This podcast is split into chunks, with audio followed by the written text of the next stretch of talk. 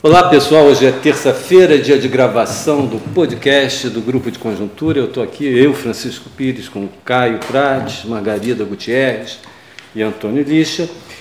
É, quando a gente tá, tem andado, tem discutido é, nas últimas vezes, e vamos continuar discutindo hoje, perspectivas para a economia brasileira. Né?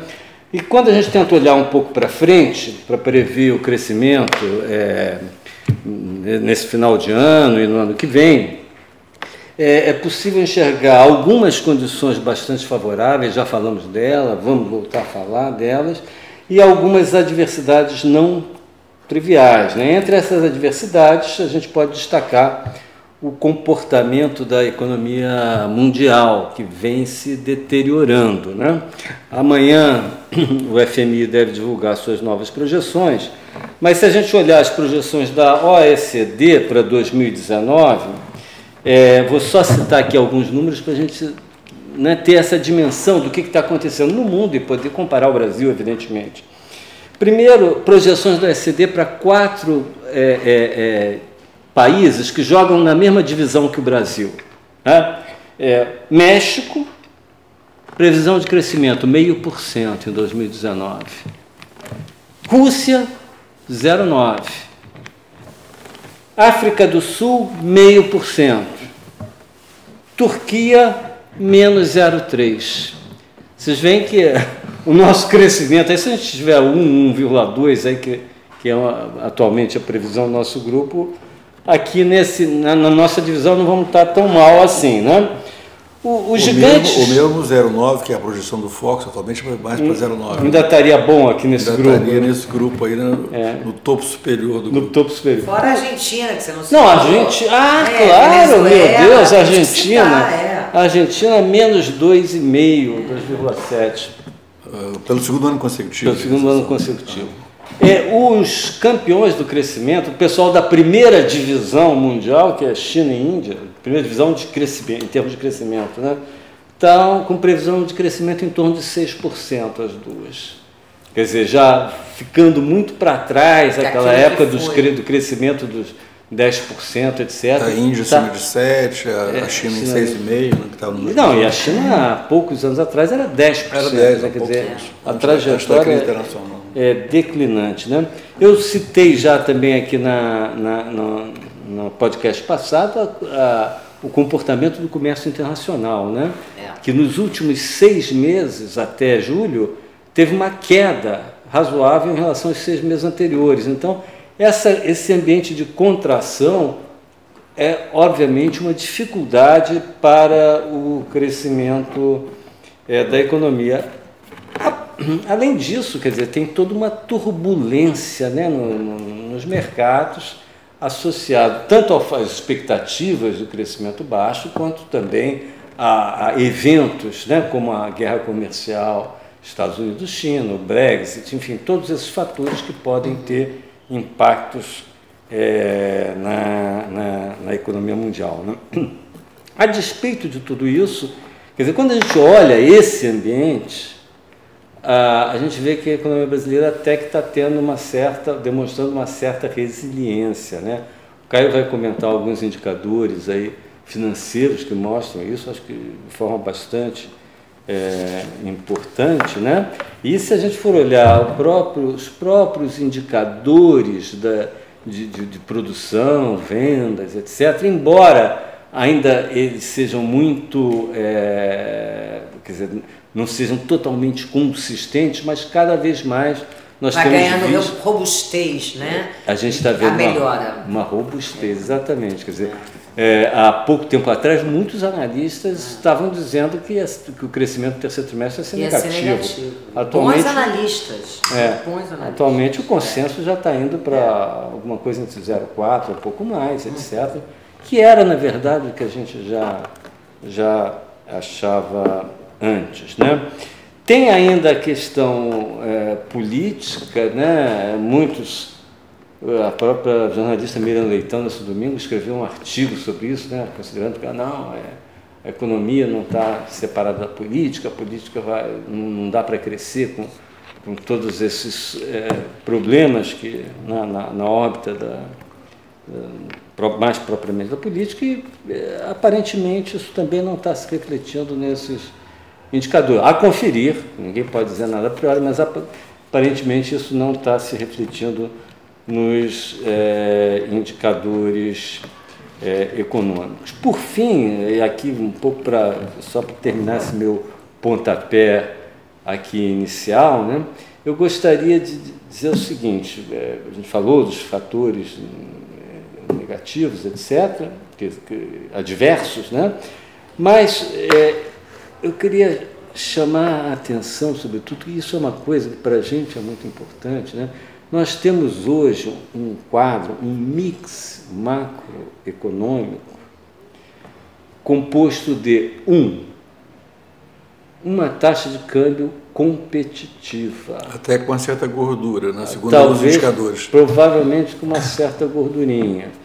Dois, taxas de juros ineditamente baixas. Deixa para o Caio comentar isso já já.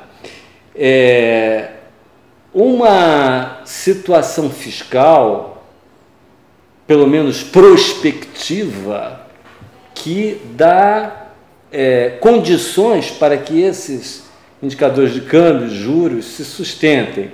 Uma taxa de inflação que, pelo terceiro ano consecutivo, está próxima a essa taxa dos emergentes, tipo emergentes asiáticos, etc., que é uma taxa de 3,5%. Isso é muito positivo. É, então, a, nós estamos. Este é um quadro que a gente conseguiu ter atualmente na economia brasileira, que é muito favorável ao crescimento a longo prazo. É, claro que para crescer a longo prazo precisa de Sobre esse ponto outros... do, do mix, eu só destacar o seguinte: durante muito tempo, um tema, é, diria que praticamente consensual entre os economistas, era um assunto recorrente, era a ideia do chamado mix inadequado de política econômica, Sim. onde tinha um excesso de expansão fiscal, um câmbio muito valorizado que prejudicava a competitividade da indústria e juros e, altíssimos. E juros altíssimos. É, exatamente esse mix hoje é o oposto disso, é um, é, um, é um juros lá embaixo, como jamais tivemos, um câmbio com uma certa gordura, ou seja, desvalorizado, e um um processo de ajuste fiscal em andamento, de contenção fiscal. Então, é uma mudança do mix no sentido de torná-lo, a princípio, muito mais favorável ao crescimento. É, é um crescimento de muito melhor qualidade. É, de melhor qualidade. Ou a gente ah, acredita é. que isso é importante, é. e se acredita, eu acho que tem que, olha, vamos apostar nisso, não vamos começar a pensar em, né, em, em, em outros fatores, outras medidas, etc., que possam acabar de, de, alguma maneira é. comprometendo isso aí. Porque esses são os alicerces da economia. É, né? isso. Eu acho que tem que dar, é, acho que é uma questão de, de tempo para isso aí. Eu, eu queria destacar uma coisa, algumas coisas que têm me chamado a atenção nesse evolução recente, quer dizer, vamos pegar aí um marco que é 1 de agosto, um marco por quê? Porque foi o agravamento da guerra comercial, com aquele anúncio das tarifas do que o Trump impondo à China, etc., é, e a resposta chinesa, e o, o, marco do agravamento recente, nova, nova rodada de agravamento desse processo que já vem há algum tempo, né, de guerra comercial, é, de lá para cá, nós tivemos um comportamento é, muito surpreendentemente favorável das taxas de juros domésticas. É, às vésperas do, dessa mudança, que para pior no mundo, né, que foi 1 de agosto, é, por exemplo, o juro brasileiro, o juro de um ano nosso, tudo, tudo pelo, medido pela SWAP pré-DI, estava em 5,4. Atualmente ele está em 4,8. O, uh, os juros de 5 anos, que são um termômetro de prêmio de risco, estavam em 6,8%, 6,8%, agora estão em 6,6%.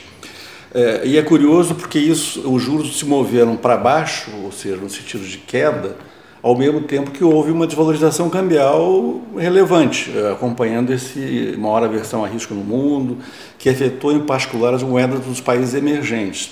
Se a gente olhar do final de julho para cá, houve uma desvalorização um pouco acima de 7, mais perto de 7,5 do real, é, nesse período de final de julho para cá, mas dos principais emergentes, exclusive China, a desvalorização foi um pouco acima de 5, mais perto de 5,5, quer dizer, na verdade, a nossa foi um pouco maior que a média dos emergentes, mas é, sugerindo que foi um movimento global de, de queda das moedas emergentes.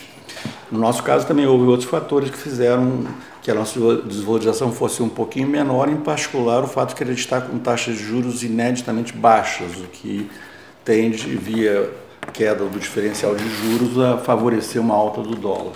Esse movimento divergente de desvalorização cambial, ainda que mais ou menos eh, refletindo um cenário externo, principalmente, mas houve uma desvalorização cambial relevante, né, de acima de 7%, de final de julho para cá. Esse, o fato de que isso veio acompanhado de queda dos juros de diferentes prazos é, é uma coisa uh, muito pouco, bastante atípica na economia brasileira. Em geral, a, a taxa de câmbio funciona uma espécie de indicador privilegiado de confiança e, e, e tradicionalmente os movimentos dela de desvalorização arrastam, vem, trazem juntos altas de juros, na verdade. São movimentos que caminham na mesma direção. São movimentos que refletem por diferentes canais é, menor confiança no país.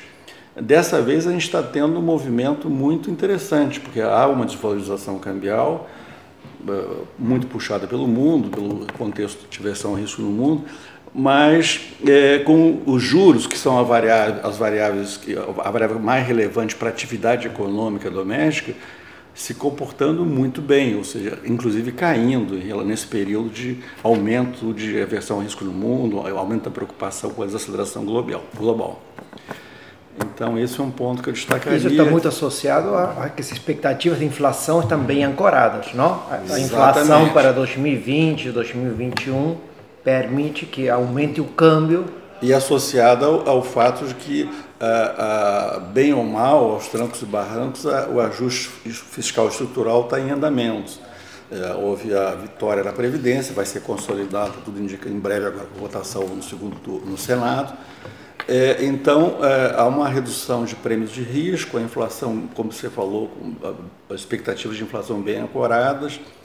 É, é, claro que a inflação também está sendo ajudada por um fator espúrio, né, que é o hiato do produto muito alto, ou seja, em, ampla capacidade em, em termos, cara, eu acho que a gente tem que tomar cuidado com esse argumento, porque o, o, o hiato do produto funciona a favor da inflação se a economia, se você tiver estabilidade das expectativas, claro. etc. Vide a Argentina. E né? Quer dizer, acontecendo a Argentina com imenso hiato do produto, a inflação dispara. Uhum. Isso para outros países também. O próprio Brasil. Brasil em 2015. O Brasil no passado era é. assim, tá? Em 2015. É, 2015 está aí é pertinho da gente. É. é, agora tem mas, muitos economistas falando ah, o, o, as taxas de juros estão baixas no Brasil, mas é porque estão baixas no mundo. E, e além do mais, no Brasil tem uma ociosidade ampla. Na Argentina não estão baixas. E, e, a questão, bom, mas na Argentina isso não vale? Não, é. a, a Argentina se beneficia dessas mesmas condições, ou seja, ociosidade na economia ampla está em recessão há dois anos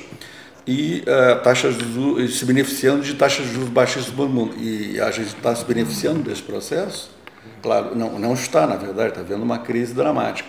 Então, é, é, isso é porque. Esse é um ponto importante pelo seguinte, porque é, a toda essa discussão, a nossa visão, já, o Francisco já colocou que é, nós mantemos uma posição otimista em relação ao crescimento dos próximos trimestres. A, ideia de que essas condições financeiras favoráveis, juros muito baixos, vão se traduzir em aceleração do crescimento, apesar dos resultados, por enquanto, ainda serem muito modestos, é verdade. É, então, nós estamos, temos essa visão. Agora, muitos economistas têm a visão que não, que na verdade, sem, sem haver uma. que os juros em si não vão ativar a economia o suficiente, que a, a resposta vai ser pífia, os juros, apesar de estarem no menor nível histórico, e que teria, precisaria de expansão fiscal adicional para a economia crescer.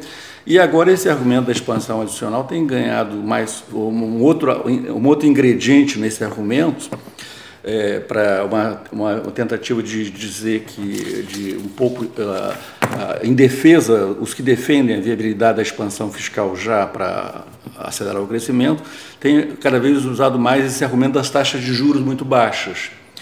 A ideia é, é o seguinte: bom, já que o juro, em, em geral, a, a leitura desses analistas é que os juros estão baixos e, e que isso é uma espécie, que essa baixa de taxa de juros teria vindo para ficar, seria uma espécie de novo normal. Tem a ver com o contexto da economia mundial, isso é, é o novo dado da economia mundial, juros baixíssimos. Uma variável quase que exógena, é, quase que, né? exógena. que caiu do céu aqui no E aí, aí, então, eles estão usando esse argumento para. O senhor chama de japanização? É, não, mas eles estão usando esse argumento, importando para o Brasil. Exato. Então, mas estão usando esse argumento para uh, reforçar a sua posição, que é sempre a mesma, porque muitos economistas têm a expansão fiscal como uma panaceia para acelerar o crescimento. Né? Então, a ideia é que agora esse argumento da panaceia fiscal tem esse ingrediente que os juros estão muito baixos. O, como é que eles exploram o argumento? Olha, os juros estão tão baixos que agora não precisa mais ajuste fiscal, ajuste fiscal, porque na verdade com os juros tão baixos a, a dívida pública vai se estabilizar em, em, relação em proporção do PIB, mesmo sem maiores esforços fiscais, porque os juros estão muito baixos. Então eles tomam juros baixos como um dado da, da natureza, entre aspas. É, com relação a essa argumentação, tem muita coisa a ser discutida que eu acho que nem hoje vai dar para discutir tudo. Né? Qual é o esforço primário? Né, para estabilizar a dívida pública PIB nesse patamar Sim, de é, não vamos, mas o, Porque aí tem várias coisas que têm sido colocadas totalmente erradas no, no é, entendimento.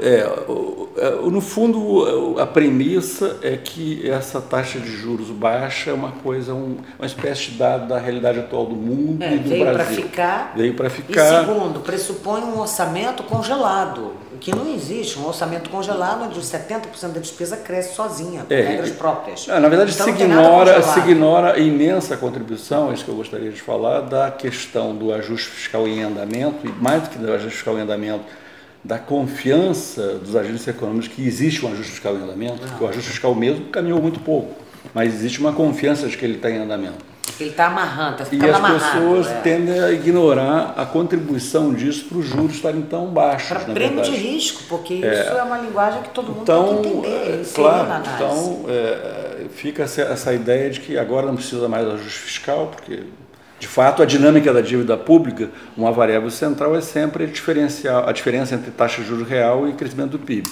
Se os juros caem muito, de fato. Melhora, é, dá um empurrãozinho. Vejam bem, quer dizer, é, é, é, eu, a, a, a, nossa posição é que isso, a, a gente está vivendo essa realidade, é, e isso pode trazer benefícios não só para o crescimento, mas benefícios fiscais muito relevantes, mas a nossa posição é que isso tem que ser consolidado. Né? Isso é uma, uma, uma um cenário que está se delineando, com muita ajuda da, do, do fiscal e não apenas da queda do juro do mundo.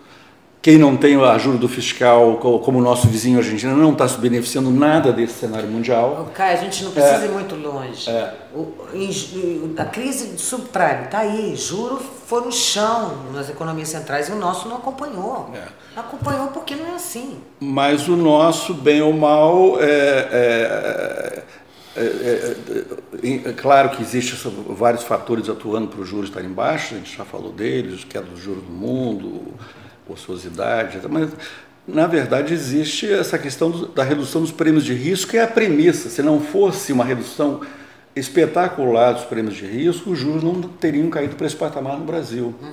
E, os, e, o, e o, o juro de cinco anos, que é um indicador privilegiado de prêmio de risco, caiu de 17 em 2016 para 6,6 ontem.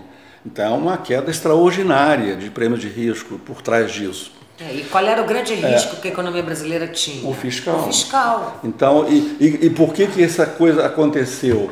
Porque existe uma confiança de que existe um ajuste fiscal em andamento. Qual é a âncora dessa confiança? O teto dos gastos. Que é um instrumento super é, poderoso hoje, então, que não pode ser mexido. Agora, é claro que é, é, nós estamos muito atentos ao fato dessa notícia muito positiva, dessa coisa, desse cenário muito positivo que está se delineando, que é da queda dos juros domésticos. De fato, isso, se a economia caminhar bem no horizonte de poucos anos, talvez até nesse governo, mas no máximo no início do próximo, a gente possa flexibilizar sim o teto. É. Tudo depende da, do fiscal, de se consolidar esse cenário de juros baixos, que depende de avanços fiscais ainda maiores do lado das despesas obrigatórias e tal, da economia acelerar o crescimento esse cenário pode compor uma situação onde, de fato, a, a gente pode mudar o fiscal, flexibilizá-lo, sem é. riscos de levar para de, de, de, efeitos negativos sobre o prêmio de risco e juros e crescimento lá na frente. Eu então, entendo, agora, o, a nossa posição, é, em, em, resumo, não é desprezar nada disso, dos juros mais baixos, mas é dizer que eles não estão que isso não está consolidado. Então, isso seria muito prematuro mexer nisso agora.